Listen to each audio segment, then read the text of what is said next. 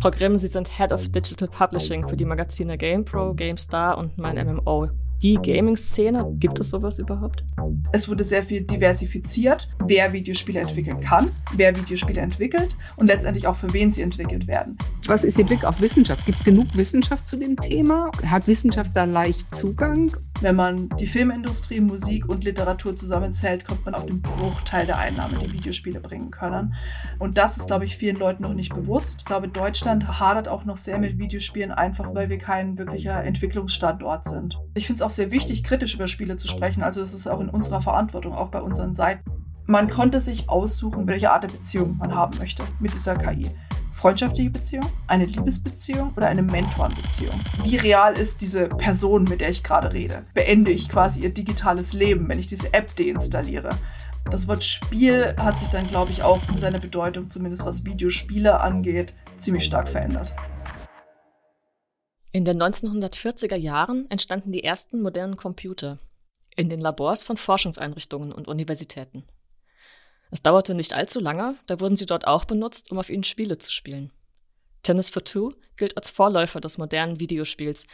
Es wurde im Jahr 1958 entwickelt, um Besucherinnen und Besucher am Tag der offenen Tür des Brookhaven National Laboratory zu unterhalten.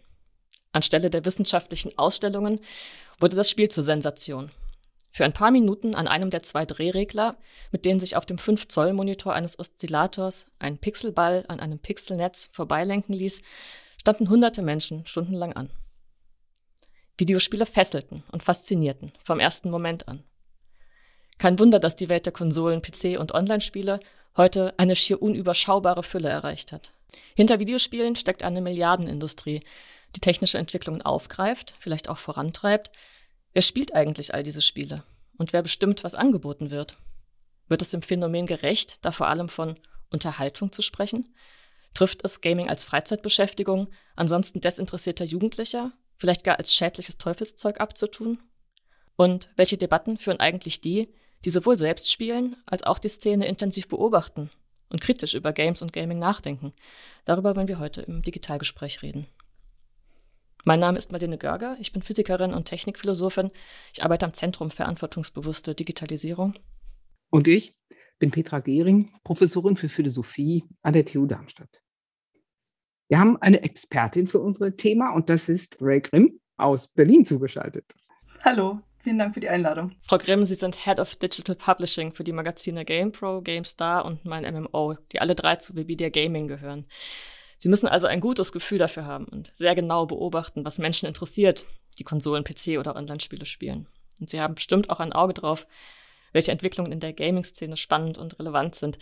Vielleicht zu Anfang erstmal die Frage, die Gaming-Szene, das kommt einem so leicht über die Lippen, aber gibt es sowas überhaupt?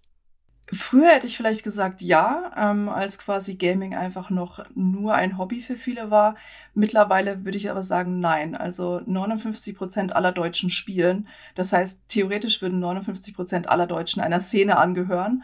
Und ich finde es so, wenn wir über solche Hausnummern irgendwo reden, dann fühlt sich das nicht mehr so ganz richtig an, über wirklich so eine Szene zu reden. Was man natürlich machen kann, ist, wenn man sich das Gaming anguckt, was für Spiele gespielt werden, dann in bestimmte Bereiche zum Beispiel zu gucken und da halt dann über einzelne Szenen zu reden, wie zum Beispiel, wenn man sagt, die äh, kompetitive Szene, wo Leute wirklich gegeneinander für Geld spielen oder um Geld spielen ähm, im E-Sport-Bereich oder wir gucken uns ähm, Sachen wie Cozy Games an, also eher so kleine flauschige ähm, Entspannungsspiele. Und da sagen wir, vielleicht ist das eine eigene Szene.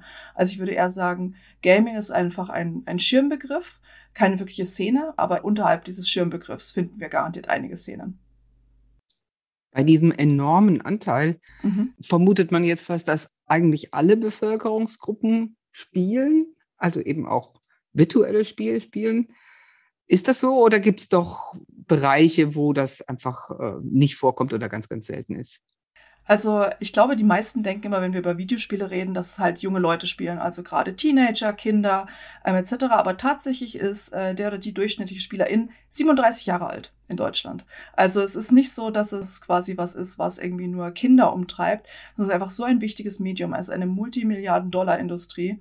Auch der Bereich zum Beispiel Spieler und SpielerInnen zwischen 50 und 69 Jahren ist quasi rund ein Drittel aller Spieler in Deutschland. Also man kann wirklich sagen, das ist äh, über die Band hinweg spielt eigentlich quasi jeder und jede Zielgruppe oder Altersgruppe auch. Altersgruppe nochmal kurz ausdrücklich nach den Älteren mhm. oder ganz Alten gefragt. Äh, da denkt man ja, die sind nicht so technikaffin. Inzwischen wissen wir, naja, die sind durchaus im Netz unterwegs. Trotzdem ist da der Weg vielleicht besonders lang. Stimmt mindestens die Vermutung, dass die ganz Alten weniger spielen? Also ich glaube sogar mittlerweile gibt es auch in mehr und mehr äh, auch Seniorenheimen zum Beispiel Konsolen. Also lange noch nicht in allen, ähm, aber man hat einfach gemerkt, dass Videospiele auch dabei helfen können, äh, in Anführungszeichen jung zu halten. Also da es ja viel auch um Reflexe trainieren geht oder halt auch einfach um Knobeln. Gerade Nintendo hat ja viel dazu beigetragen durch zum Beispiel den Nintendo DS, wo Dr. Kawashimas Gehirnjogging damit dabei war oder halt die Nintendo Wii, wo es um Sportspiele ging, also im Sinne von auch die Bewegungen nachmachen. Das heißt sehr sehr viel zugänglich Öffentlichkeit wurde da in den letzten Jahren gemacht. Und man darf nicht vergessen, dass viele Leute einfach besitzen ein Smartphone oder besitzen halt ein Mobiltelefon, auf dem man auch spielen kann. Das heißt, die Grenze ähm, so gerade seit den Anfängen, wo man irgendwo hinreisen musste oder halt in der Arcade vielleicht auch gehen musste, die gibt es halt so nicht mehr. Das heißt, die Zugänglichkeit hat auch dafür gesorgt, dass halt auch viele Leute, die halt ja auch älter sind, einfach mehr und mehr Zugang, auch teilweise im hohen Alter erst zu spielen finden. Was ist denn mit, dem, mit der Frage, wann gespielt wird? Ist das auch so ein Merkmal, das Subszenen trennt, zu welchen Tageszeiten, wie viel gespielt wird oder so? Ich würde sagen, ja. Also allein äh, natürlich auch einfach, wer wann Zeit hat letztendlich. Also natürlich im besten Fall Schüler und Schülerinnen, vielleicht jetzt nicht äh, so unbedingt am Tag, sondern eher vielleicht gegen späten Nachmittag oder Abend oder eben am Wochenende. Ich glaube, das hängt immer sehr, sehr von den individuellen Personen ab, wobei man natürlich auch sagen muss, dass mobiles Gaming, also egal ob jetzt auf Hardware-Geräten wie der Nintendo Switch, die man halt unterwegs mitnehmen kann oder dem Steam Deck oder eben auch Mobiltelefone. Ich glaube, jeder von uns, der im Bus sitzt, wenn man einfach mal hochguckt vom vielleicht eigenen Telefon oder Buch, das man dabei hat, dann sieht man halt, okay, vor mir, zwei Reihen vor mir spielt gerade jemand solitär. Also ich würde schon sagen, es gibt so bestimmte, in Anführungszeichen, Stoßzeiten, wo vielleicht mehr gespielt wird, so gegen Abend, Feierabend, wenn halt die Arbeit vorbei ist oder halt die Schule vorbei ist. Aber ich glaube, dass es halt mittlerweile auch mehr in den so Alltag integriert ist an vielen Punkten, sodass man halt zwischendurch manchmal eine kleine Runde irgendwo spielen kann. Unterbricht man seinen Alltag, um zu spielen? Oder gibt es auch sowas wie so nebenher Spiele und so eine Art äh, Doppelspur dann irgendwie am Tag, auch vielleicht auch bei der Arbeit? Ich glaube, es kommt immer darauf an, ein bisschen, was man spielt oder worauf man den Fokus legt, aber letztendlich gibt es so für jede Art von Bedürfnis bestimmte Spiele. Wie gesagt, gerade auf dem Mobiltelefon, auf dem Handy, auf dem Smartphone ist es ja so, dass man einfach, wenn man im Bus ist oder vielleicht auch mal in der Warteschlange im Supermarkt an der Kasse ist, dass man da was spielt.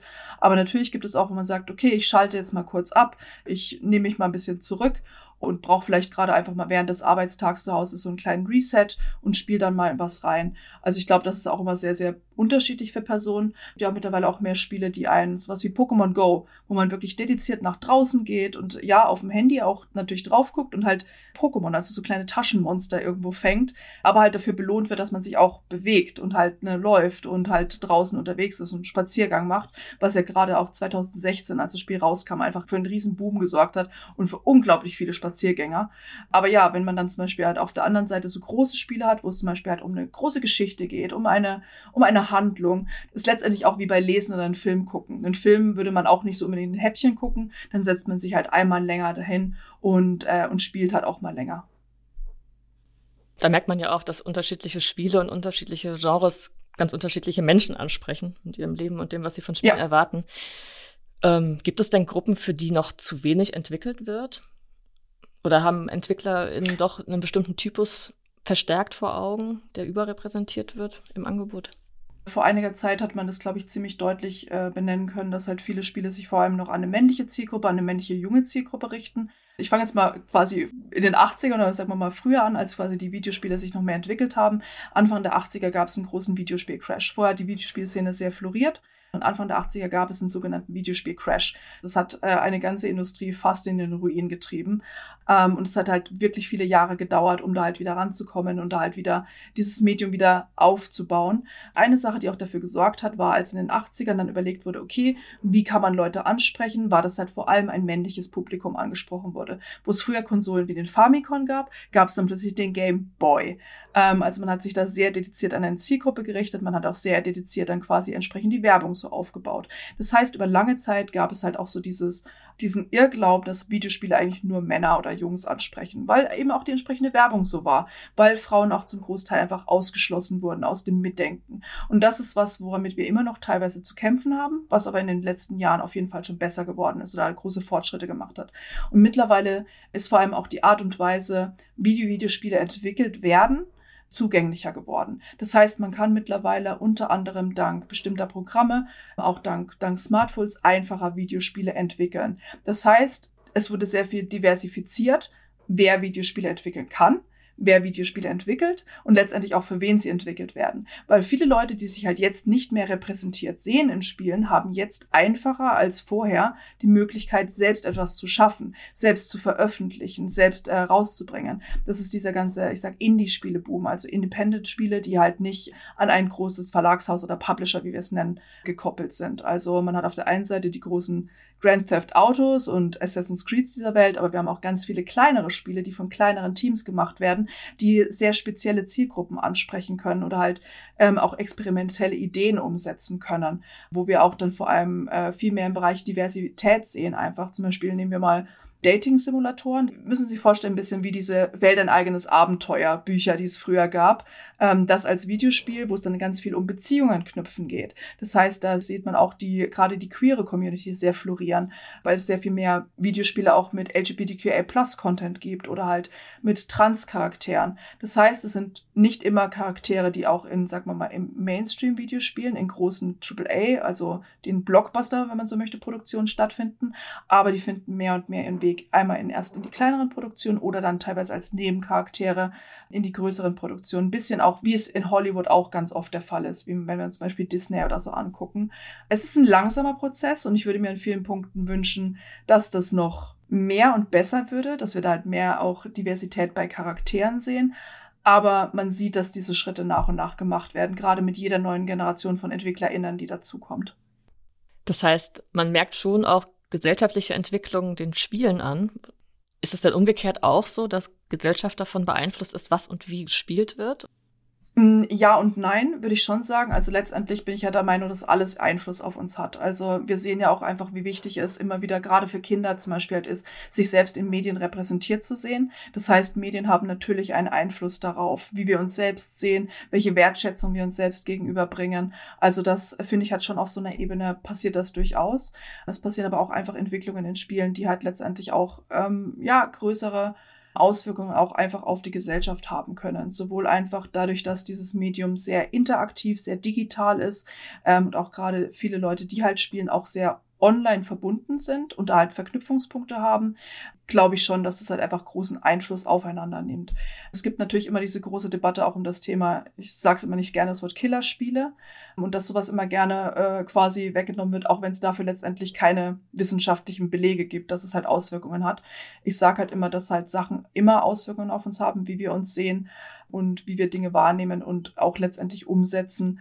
Aber ich glaube, da gibt es einfach sehr viele Expertinnen, die da doch sehr, sehr viel tiefer drin stecken als ich, gerade wenn wir über diese, ähm, ja, über diese soziale Ebene einfach auch reden. Stichwort Wissenschaft. Sie beobachten und begleiten das ja publizistisch, diese äh, unglaublich komplexe mhm. Welt und haben sicher auch ganz viel zu tun mit Leserinnen und Lesern, einfach äh, sozusagen die ganzen Resonanzräume, real existierende Spiele-Communities. Was ist Ihr Blick auf Wissenschaft? Gibt es genug Wissenschaft zu dem Thema und hat Wissenschaft da leicht Zugang oder denken Sie, äh, da gibt es irgendwie noch Botschaften an die Wissenschaft?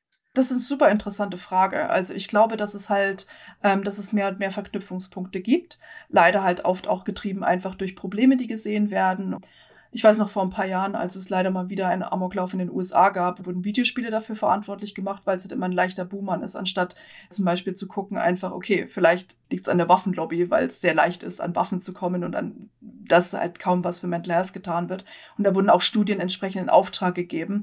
Und oft habe ich das Gefühl, dass solche Studien einfach mit einem bestimmten, wir wollen, dass dieses Ergebnis dabei herauskommt, in Auftrag gegeben werden, was natürlich nicht die Art und Weise ist, wie solche Studien stattfinden sollten.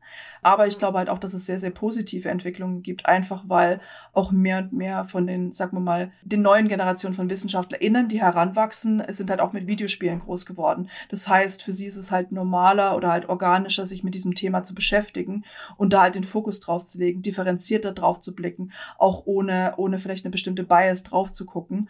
Und man sieht auch mehr und mehr, dass die Art und Weise, wie die Technik selbst, nicht nur die Spiele, sondern die Technik verwendet wird, auch einfach Verknüpfungspunkte mit wissenschaftlichen Aspekten findet oder auch mit der Medizin.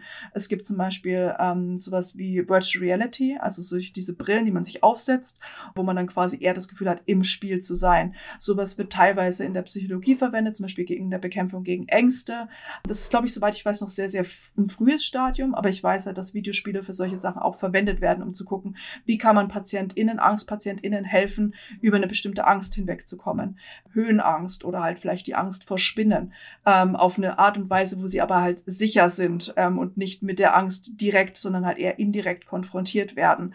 Solche Möglichkeiten gibt es. Oder es gibt auch eine Bewegungssteuerung, Xbox Kinect äh, für die Xbox 360, die auch in der Medizin verwendet wurde. Zum Beispiel halt einfach, um Operationen zu simulieren und ähnliches. Oder auch wie wie man älteren Personen, auch vielleicht Personen, die alleine sind, einfach helfen kann, bessere Verknüpfungen zu haben oder halt einfach agil zu bleiben oder mental fitter zu bleiben. Also ich weiß, dass es da sehr viele Studien gibt, aber ich glaube trotzdem, dass, dass es immer noch von vielen vielleicht eine Hemmschwelle gibt, Videospiele für sowas zu nutzen ähm, oder halt auch zu sehen, welche Möglichkeiten es gibt. Ich glaube, dass man teilweise da können Sie mich vielleicht korrigieren, weil das natürlich Ihre Expertise ist, aber gerade in der Wissenschaft, dass vielleicht manchmal noch diese Hemmung da ist, äh, weil das Wissen über all die Möglichkeiten, die Spiele bieten können, nicht immer da ist. Weil man natürlich, wenn man die Werbung zum Beispiel sieht von Videospielen, dann sind es natürlich immer diese großen AAA-Blockbuster, so diese Marvel-Versionen von Videospielen und nicht diese ganzen Facetten, die es da hat, wo man vielleicht einfach interessanter Sachen mit erforschen könnte. Haben Sie eine Erklärung dafür, warum das so ist, dass die Werbung sich doch äh, tendenziell, so wie Sie das jetzt beschreiben, an eine bestimmte Assoziation mit Gaming und auch mit ähm, den Personen, die eben spielen, richtet, ähm, wenn es doch eigentlich auch dem Image schadet? Ich kann es nachvollziehen, die Frage, weil es ist ein bisschen auch so wie beim Blockbuster-Kino. Die meisten Sachen, die uns halt überall entgegenschlagen, ist halt der nächste Marvel-Film, der nächste Film, wo es große Explosionen geht. Die Antwort darauf ist ganz oft meistens Marketingbudget. Natürlich versucht man halt ne, möglichst äh, den größten gemeinsamen Nenner zu finden und das dann zu vermarkten. Und quasi Publisher wie ein Sony, ein Rockstar, ein Ubisoft oder Electronic Arts die haben halt einfach die, die, sag mal, die tiefsten Taschen, äh, wenn es darum geht, halt Werbung für Spiele zu machen, gerade für große Reihen. Man wird eher auf der Straße sowas wie begegnen wie das nächste Call of Duty, als ein kleines Spiel, wo es halt vielleicht um Trauerbewältigung geht oder sowas wie ein Papers, Please, wo man einen Grenzbeamten spielt, der entscheidet, wer über die Grenze gelassen wird und wer nicht. Das sind halt eher so kleine Spiele, die durchaus bekannt sind und durchaus viele, viele SpielerInnen angesprochen haben, aber natürlich lange nicht in diesen Millionen, äh, wie es ein Call of Duty tut, einfach aus ja, aus Marketinggründen, aus Budgetgründen ganz oft, weil die kleinen Spiele werden natürlich oft von kleinen Entwicklern gemacht, mit kleineren Budgets letztendlich. Das heißt, da kann nicht so wirklich viel Werbung für gemacht werden. Gibt es denn zu solchen Fragen auch Debatten unter GamerInnen, die sich überhaupt, sag ich mal, so organisieren und in Diskussion miteinander treten. Ich kann mir vorstellen, dass von diesen 59 Prozent der Deutschen viele auch einfach nur so alleine für sich spielen und jetzt nicht in Foren unterwegs sind oder so. Wird da um sowas wie guten Geschmack oder ethisches, unethisches Spieledesign gestritten? Ist das ein Thema? Oh ja, auf jeden Fall. Also bei so vielen, wenn so viele Menschen zusammenkommen, die sich quasi für etwas interessieren, dann ist es halt egal, ob auf Reddit oder auch bei auf unseren Seiten in den Kommentarsektionen. Da wird immer sehr, sehr intensiv auch diskutiert über alles Mögliche, über ähm, Entscheidungen im Game Design von gefällt mir die Art und Weise, wie diese Pfütze animiert ist oder nicht, bis hin zu finde ich es gut, wie dieser Charakter aussieht oder nicht oder wie es geschrieben ist, aber natürlich halt auch über, über, sagen wir mal, auch ethische Implikationen. Wie ethisch wurde dieses Videospiel hergestellt, wenn man weiß, okay, ein Entwicklerstudio musste dafür hart, man das crunchen, also sehr viele Überstunden machen in sehr kurzer Zeit. Inwiefern trage ich zu einer Kultur bei, indem ich mir ein Spiel von diesem Studio kaufe? Also das sind auch Debatten, die vor allem in den letzten Jahren immer größer geworden sind oder auch um nochmal das Thema Call of Duty zu haben oder auch ein Battlefield, quasi ein ähnlicher Shooter, inwiefern bezahle ich die Waffenlobby, indem ich mir so ein Spiel kaufe, weil es BeraterInnen gibt, die zum Beispiel halt einfach Teil der Waffenlobby in den USA sind, die dafür beigetragen oder dabei geholfen haben, Waffen möglichst äh, realistisch zu designen. Und das sind halt wirklich Diskussionen, die man vielleicht teilweise außerhalb der Industrie oder halt außerhalb der Gaming-Branche teilweise mitbekommt, auch mehr und mehr, was dafür für mich halt auch zeigt, einfach wie viele Leute spielen und sich mit dem Thema beschäftigen, aber die vor allem halt auch bei, sagen wir mal, Leuten, die es halt wirklich sehr leidenschaftlich begleiten, die sich vielleicht als GamerIn bezeichnen, auch sehr stattfinden. Also wenn man sich das so klar macht, könnte man sich fragen, ob es dann da wirklich noch um das geht, was man so klassisch mit dem Wort Spielen bezeichnen würde, was ja so eine gewisse Losgelöstheit von festen sozialen Regeln, von, äh, ich sag mal, ernsten, verbindlichen Zuordnungen und auch bis zu einem gewissen Grad vielleicht von politischen Verortungen impliziert oder nahelegt. Spielen konnte man ja so verstehen, dass es eigentlich so eine Art Raustreten aus der Welt dieser ganzen Zuschreibungen ist. Also einerseits Kinder spielen sowieso und die dürfen dann auch alles machen mhm. und das ist dann nichts, wo man sozusagen gerade schon die feste Rolle irgendwie erwartet. Im Gegenteil, im Spiel streift man sie ab. Was Sie beschrieben haben, äh, deutet an, dass es im Videogaming dann zumindest doch auch Szenen gibt, die sagen, das ist eigentlich ein Stück meines Lebens. Also jetzt gerade nicht dessen, was außerhalb der Normalität passiert, sondern es definiert mich, meine Rolle, meine Identität, meine Normalität und insofern nehme ich es ganz ernst und äh, muss mich auch den Fragen stellen, die ich mir stellen lassen müsste, wenn ich, keine Ahnung, einer Partei beitrete oder einem Verein oder äh, mich irgendwo zubekenne.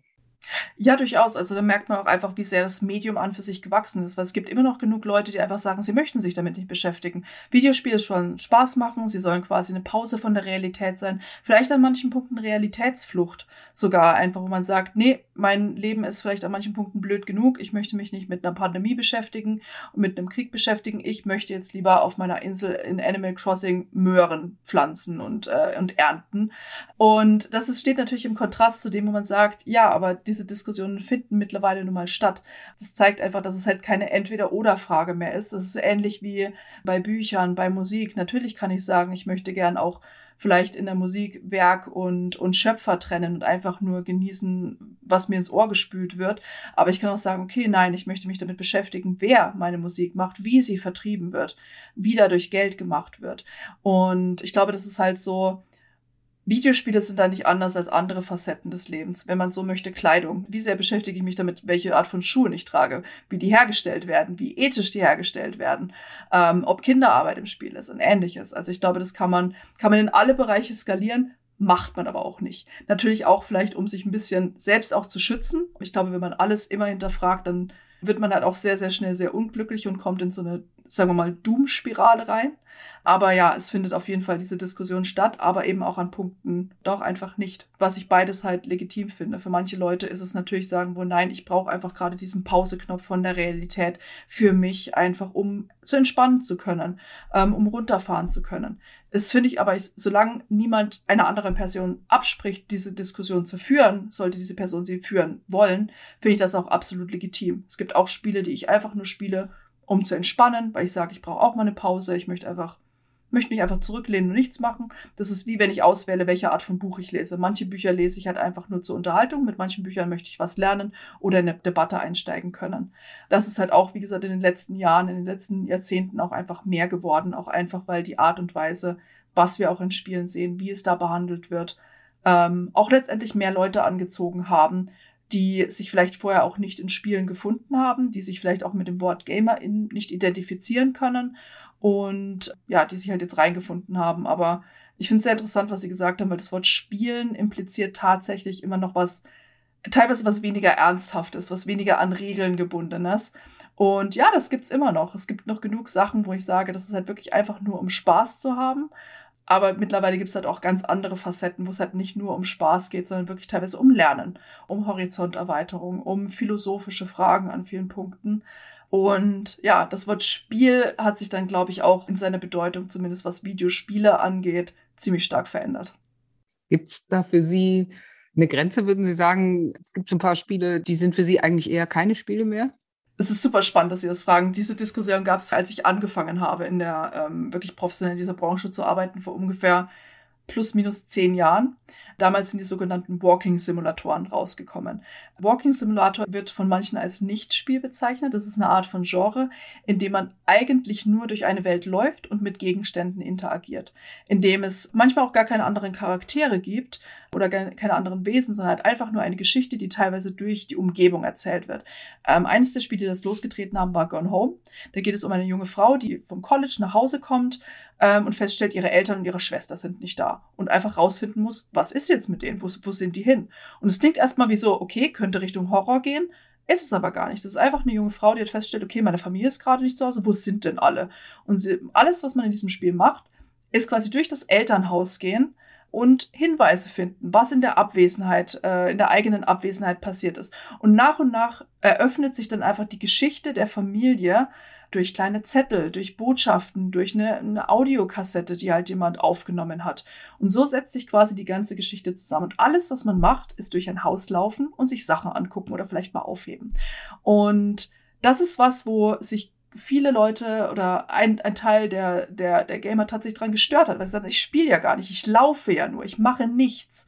Und darum hat eine riesige Debatte stattgefunden, ob es jetzt ein Spiel ist oder nicht. Und nach und nach kommen einfach immer mehr. Und ich glaube einfach, der Horizont, was ein Spiel ist und sein kann, hat sich wirklich unglaublich erweitert, so dass man gar nicht mehr wirklich sagen kann, okay, das ist kein Spiel weiß gar nicht, wie ich es wirklich für mich der, äh, definiere, aber so diese Interaktivität, auch wenn ich in eine andere Rolle reinschlüpfe, das ist für mich, das macht für mich ein Spiel aus. Ähm, dieser interaktive Faktor ähm, zusammen mit einfach dieser einer anderen Welt, also anderen Welt im Sinne von nicht die physische Realität, in der wir uns befinden und eben diese andere Rolle, in die ich reinschlüpfe. Finden Sie, Gaming hat in Deutschland immer noch einen relativ schlechten Ruf oder einen unverdient schlechten Ruf, oder ist das besser geworden? Ich glaube, es in Teilen besser geworden ist, weil, wie gesagt, gerade diese, diese 59 Prozent der Deutschen, die halt spielen, bei ihnen ist es nicht immer allen Leuten tatsächlich bewusst, dass sie halt vielleicht sogar in diese Kategorie Gamer fallen würden. Ähm, aber ich glaube, Deutschland hadert auch noch sehr mit Videospielen, einfach weil wir kein wirklicher Entwicklungsstandort sind. Es ist eine unglaublich große, große Branche, wie gesagt, Multimilliarden. Wenn man die Filmindustrie, Musik und Literatur zusammenzählt, kommt man auf den Bruchteil der Einnahmen, die Videospiele bringen können. Und das ist, glaube ich, vielen Leuten noch nicht bewusst. Auch weil es in Deutschland noch keine große Entwicklungskultur gibt, im Sinne von keine großen Studios, keine große Förderung, die da stattfindet. Es ist noch nicht so in der, in der Wirtschaft auch angekommen an vielen Punkten. Daran wird seit Jahren gearbeitet. Es wird seit Jahren versucht, einfach auch Deutschland als Entwicklungsstandort attraktiv zu machen. Das würde natürlich dazu beitragen. Und wie ich halt auch hoffe, auch immer so eine, sag mal, auch Mainstream-Berichterstattung, die vor allem auch mal die positiven Aspekte zeigt. Wenn ich jetzt Mainstream, dann rede ich jetzt nicht nur von die Zeit oder Spiegel, die durchaus auch positive Berichterstattung haben, Kolumnen und äh, tolle Leute, die für sie darüber schreiben, aber auch zum Beispiel halt die Tageszeitung meiner Großeltern, die sie aufschlagen und wo sie vielleicht mal zur großen Messe Games kommen, was darüber lesen. Oder halt, wenn leider mal wieder irgendwas Negatives passiert ist und jemand sagt, okay, wir brauchen einen schnellen Boomer, nehmen wir mal, nehmen wir mal Videospiele auch das ist, wie gesagt, besser geworden, aber ich glaube, da haben wir noch einen langen, langen Weg zu gehen. Gerade dass Leute, die sich nicht damit beschäftigen, die Bedeutung verstehen. Anders als jetzt auch bei, um wieder das Beispiel Film zu holen. Ich glaube, man muss nicht aktiv entweder Cineast sein oder viel Zeit mit Filmen verbringen, um zu verstehen, dass dieses Medium viel Bedeutung hat. Ähnlich mit Musik oder Literatur. Und ich glaube, das ist gerade bei den Leuten, die es nicht konsumieren, bei Videospielen noch nicht angekommen. Was ist denn der Kern auch gerade dieser Industrie? Ist das vor allem dann doch auch äh, Hightech, avancierte digitale Lösungen, äh, Programmierideen und so weiter? Oder geht es eher um die kreativen Konzepte und die Frage, wie gestalte ich jetzt so ein Spiel? Ich glaube, auch da wieder beides so ein bisschen, je nachdem auch, wen man fragt. Also ich glaube, das Wort Industrie sagt ja, glaube ich, schon sehr viel aus. Es ist halt eine Wirtschaftlichkeit. Also natürlich wird da viel drauf geguckt, einfach womit kann man möglichst viel Geld verdienen. Das ist egal, auch im Herzen von Hollywood ist das natürlich die Frage, äh, die sich viele stellen oder halt auch im Herzen der Buchverlage. Ähm, wird natürlich geguckt, was ist das, womit wir als nächstes möglichst viel Geld machen können, ähm, möglichst einfach an manchen Punkten auch. Das ist natürlich der zynische Ansatz und die zynische Antwort, die man darauf geben kann. Aber zum Glück wird auch immer geguckt, einfach, wie kann man noch mehr Innovationen schaffen, wie kann man noch mehr Leute ansprechen, weil auch da, um zynisch zu sein, mehr Leute würde natürlich auch mehr Geld bedeuten. Aber zum Glück gehen halt auch viele Leute einfach in diese Branche rein und arbeiten in dieser Branche, um Sachen zu verändern, um Sachen besser zu machen, um sich selbst mehr repräsentiert zu sehen. Aber nochmal noch mal kurz ja. gefragt, was zieht insbesondere, also innovative Spiele, mhm. ist das sowohl aus der Entwickler- oder Macherperspektive als auch von den Kundinnen und Kunden her? Ist das eher die technische Innovation, dass es einfach noch leistungsfähigere, noch strahlendere, noch verblüffendere Effekte sind? Oder mhm. ist es eher die gute Spielidee und die Ausgestaltung, die so eine Einmaligkeit dann oder sowas ganz Neues dann bringt? Das geht auf jeden Fall Hand in Hand. Also das muss man, muss man einfach so sagen.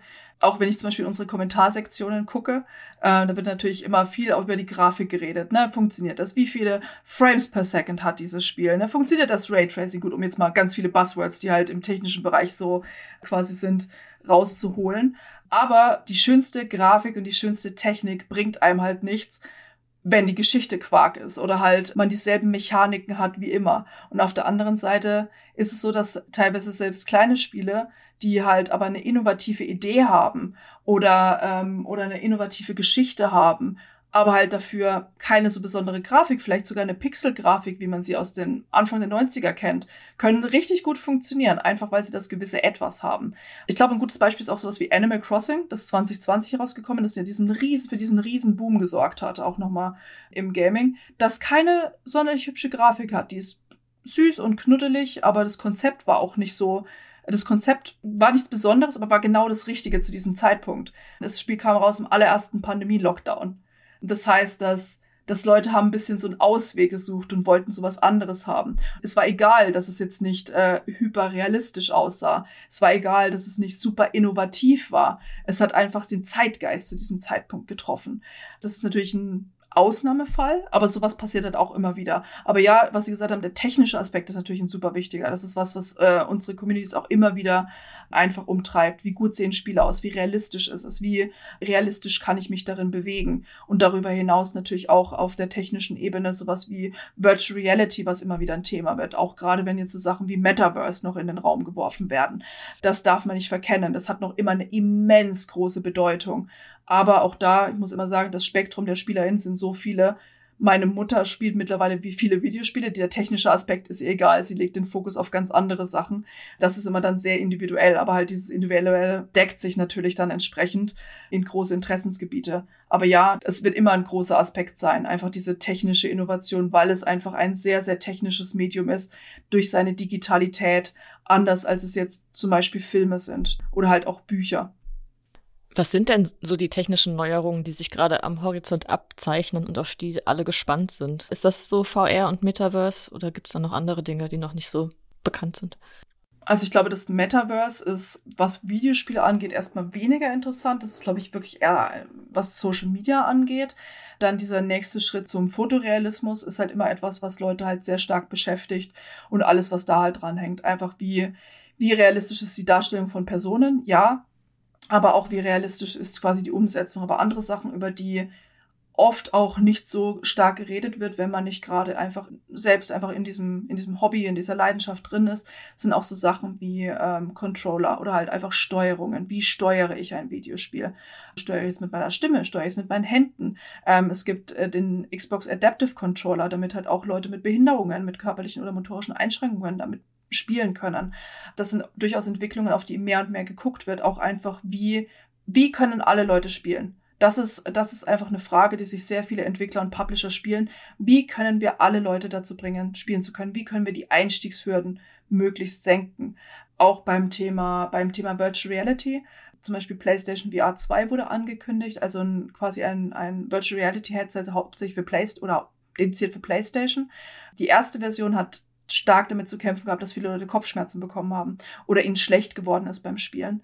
Und die nächste soll quasi durch bestimmte technische Innovationen, wie dass das Headset oder dieses, dieses Virtual Reality Headset auf dem Kopf vibrieren kann, soll dagegen wirken. Also auch das wird geguckt, wie kann man durch solche eigentlich kleinen Innovationen ähm, dafür sorgen, dass es halt noch zugänglicher wird. Also ja, Virtual Reality wird immer auch so ein bisschen gehandelt als irgendwie die Zukunft Davon würde ich sagen, sind wir aber noch eine Weile weg, einfach durch einmal den Zugänglichkeitsfaktor, den Preisfaktor, weil es oft auch einfach nicht günstig ist, muss man auch einfach so sagen. Es ist an manchen Punkten ein günstigeres Hobby als früher, weil es viele Spiele gibt, die kostenlos sind. Aber gerade wenn es um sowas geht, um technische Innovation, ist es auch teilweise ein sehr, sehr teures Hobby oder eine teure Leidenschaft. Auch wenn viele mal gerne sagen, Virtual Reality is the next big thing, würde ich erstmal vorsichtig widersprechen, weil dafür fehlt noch die Zugänglichkeit, ist noch ein bisschen zu sehr Zukunftsmusik. Zugänglichkeit und Realismus sind, glaube ich, zwei dieser großen Dinge, auf die einfach wirklich ein großer Fokus gelegt wird. Einfach diese Frage, wie bringen wir alle zum Spielen und wie machen wir Spiele einmal möglichst realistisch, aber halt auch möglichst interessant. Sie sagten zwar vorhin, dass Sie das eigentlich gar nicht so mögen, wenn in Medien negative Aspekte äh, produziert werden oder dargestellt werden, aber ich würde Sie trotzdem gerne mal fragen, ob es Aspekte gibt von Gaming oder auch Umgang mit Spielen, wo Sie sagen würden, das ist irgendwie schädlich oder bedenklich oder was, was das Ihnen irgendwie ein ungutes Gefühl macht. Gibt es sowas?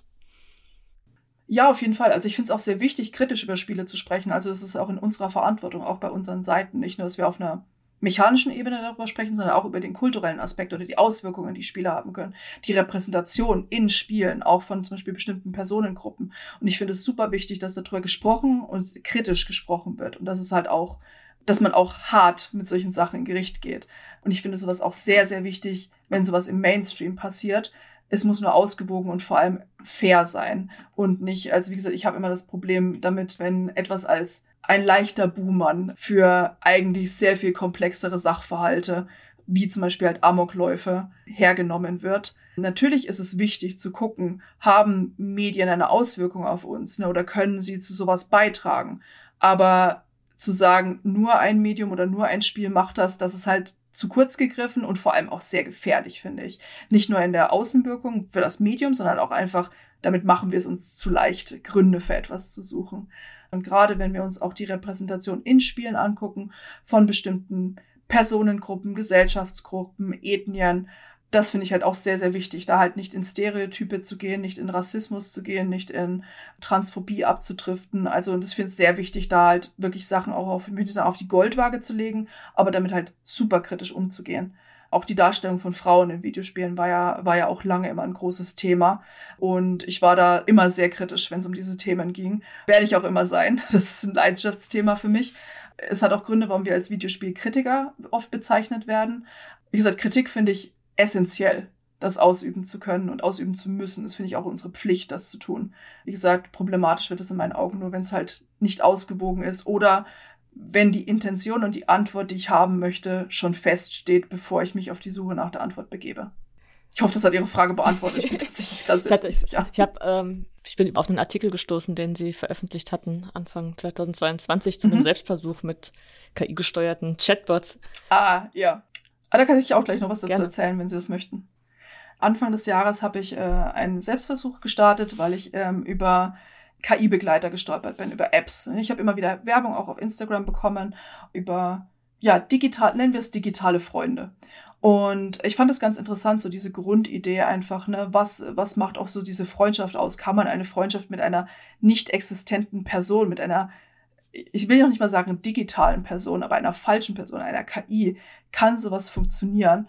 Und ich habe das einfach mal getestet, ein Wochenende lang, indem ich mit ganz vielen verschiedenen von diesen Bots letztendlich interagiert habe, wo auch sehr schnell deutlich wurde, wo mehr Entwickler, ich weiß gar nicht, ob man sagen kann, Entwicklerbudget, aber wo einfach eine andere Intention dahinter war, außer wir wollen schnelles Geld machen. Das Ergebnis war sehr zwiegespalten, hat mich sehr zwiegespalten zurückgelassen, weil während es halt einige sehr interessante Gespräche gab, gab es halt mit einigen Bots, ging es sehr schnell auch in eine sexuelle Richtung oder eine fast schon bedrohliche Richtung, wo ich gemerkt habe, okay, diese KI ist entweder nicht ausgereift oder geht halt von bestimmten Sachen aus, wie dass ich automatisch männlich bin, wenn ich mit ihr interagiere.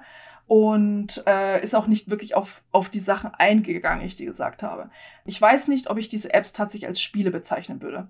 Das ist noch ganz wichtig, weil das ist halt, da ist kein wirklicher Spielaspekt da, sondern halt eher so dieses, der Wunsch, mit anderen Leuten eine Verbindung aufzubauen und mit einer anderen Person eine Verbindung aufzubauen. Diese Person existiert halt in dem Fall nicht. Aber das war, glaube ich, auch der Punkt, weshalb es für mich sich an manchen Punkten so unangenehm angefühlt hat und so unnatürlich, weil ich wusste, es ist eben kein Spiel, sondern eine Konversation mit einer Person, selbst wenn diese Person nicht wirklich äh, existiert. Und ja, ich bin durchaus, ist man an technische Limitationen gekommen, wo man gemerkt hat, okay, diese KI-Begleiter gehen auf bestimmte Schlagworte, die ich, ähm, die ich quasi eingegeben habe in den, ins Chatfenster, gehen ein.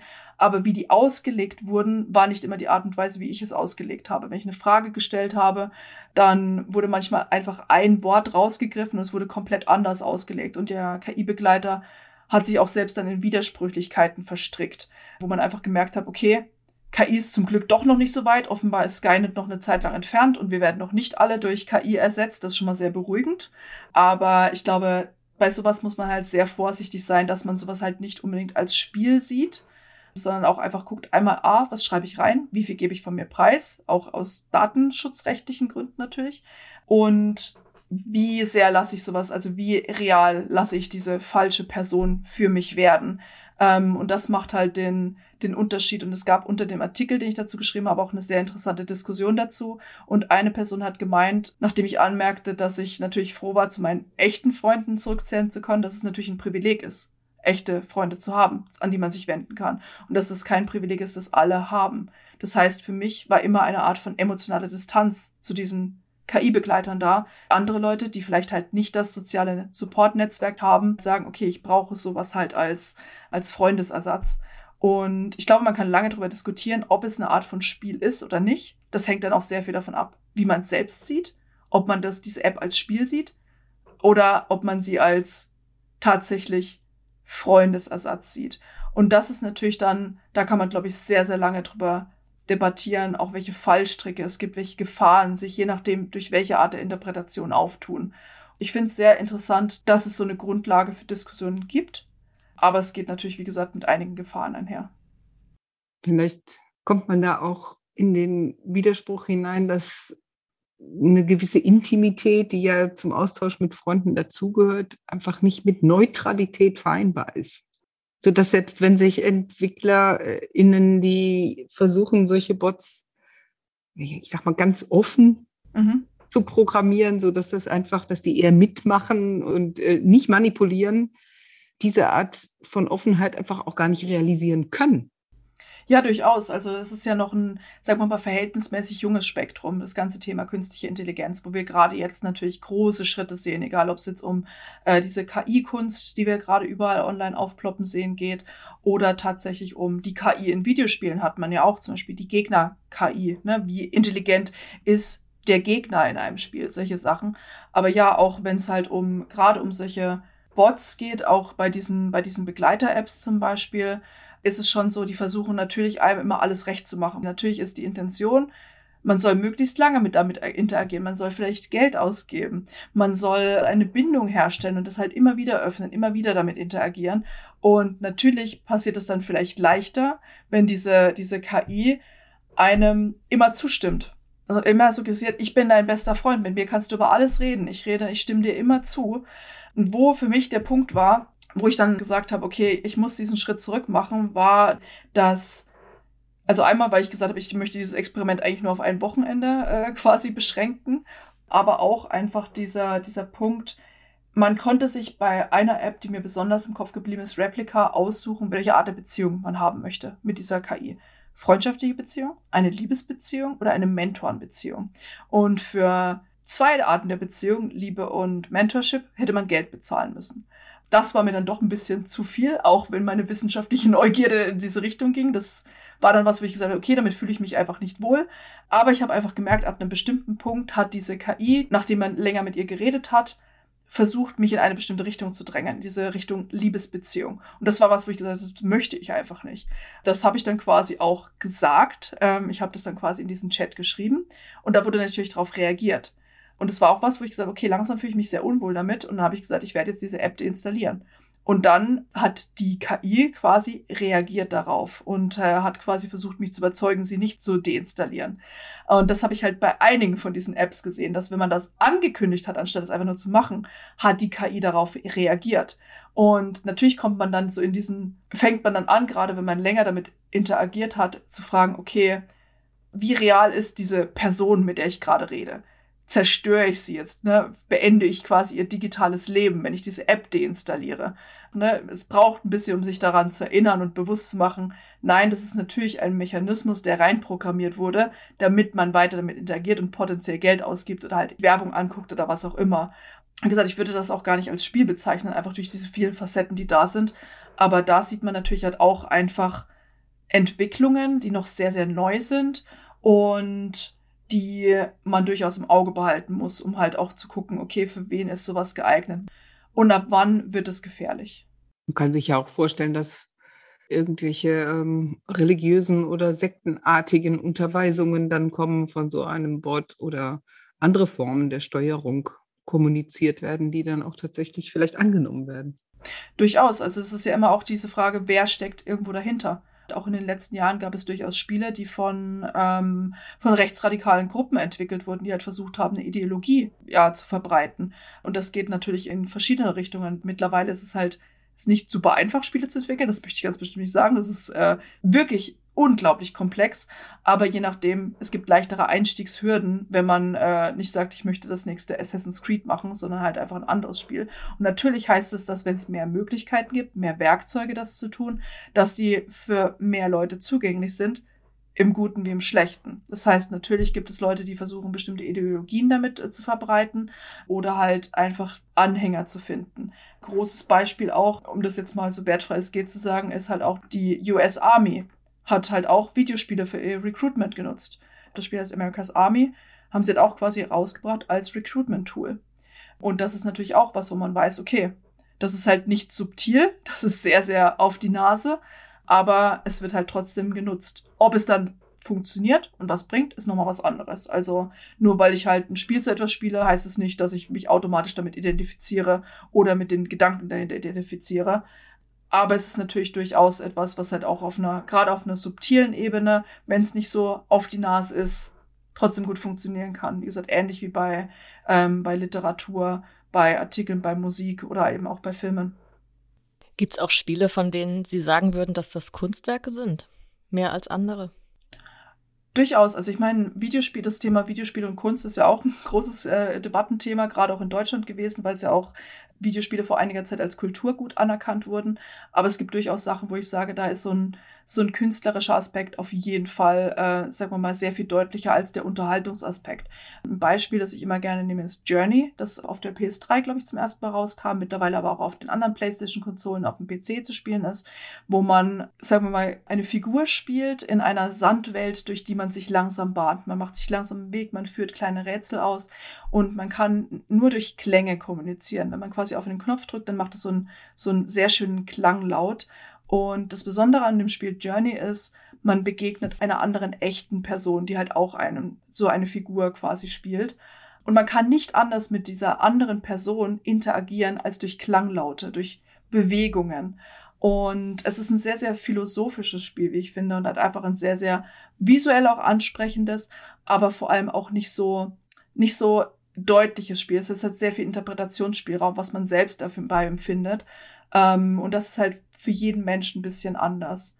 Ein anderes Spiel, das ich auch immer empfehle, ist sowas wie What Remains of Edith Finch, was wie eine, sagen wir mal, Anthologie über eine Familiengeschichte ist, wo man äh, den titelgebenden Charakter spielt und auch nach und nach rausfindet, was ist mit den einzelnen Personen in der Familie passiert und dann immer wieder in so Episoden einfach reinrutscht in das Leben eines längst vergangenen Familienmitglieds, das auch in einem komplett anderen Stil ist, komplett anders sich spielt. Und solche Beispiele gibt es, gibt es sehr viel auch im, im Blockbuster-Bereich, wenn wir uns Spiele wie äh, The Last of Us angucken, das von außen teilweise aussieht wie so ein Horror-Zombie-Spiel, aber tatsächlich auch viele wichtige Fragen aufwirft, ne, zum Thema Rache, zum Thema, ähm, wie, wie agieren Menschen in Extremsituationen. Also ähm, der künstlerische Aspekt und der Interpretationsaspekt von Spielen ist auf jeden Fall auch ich möchte nicht nur sagen größer geworden, aber auf jeden Fall deutlicher geworden und in dem Spektrum, was Spiele bieten, einfach auch ansprechender geworden für noch mehr Leute. Ja, es ist einfach so mittlerweile so unglaublich viel, was es da halt gibt, dass es halt eigentlich jeden und jede anspricht. Ich sage auch immer bei Büchern, es braucht nur das richtige Buch, um zum Leser zu werden. Es braucht immer nur das richtige Spiel, um quasi so den, ja, den Knopf zu drücken. Und damit ist dieses Digitalgespräch zu Ende. Wir bedanken uns bei Ray Grimm von der Webedia Gaming GmbH für das spannende Gespräch, die interessanten Eindrücke und die Diskussion. Viele Grüße nach Berlin. Und vielen Dank wie immer auch an Sie, liebe Hörerinnen und liebe Hörer, fürs Einschalten, fürs Interesse und für die Aufmerksamkeit. Wenn Sie mögen, hören wir uns in drei Wochen wieder zur nächsten Folge des Digitalgesprächs, dem Podcast von CVD, dem Zentrum Verantwortungsbewusste Digitalisierung.